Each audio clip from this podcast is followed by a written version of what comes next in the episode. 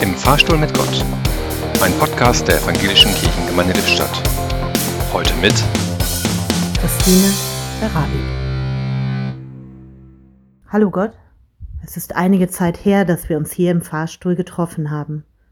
Beim letzten Mal war die Pandemie das allseits bestimmende Thema. Doch nun herrscht Krieg. Russland hat die Ukraine angegriffen. Und dieses Thema bestimmt die Gespräche mit Familienmitgliedern, mit Freunden und auch im Jugendtreff.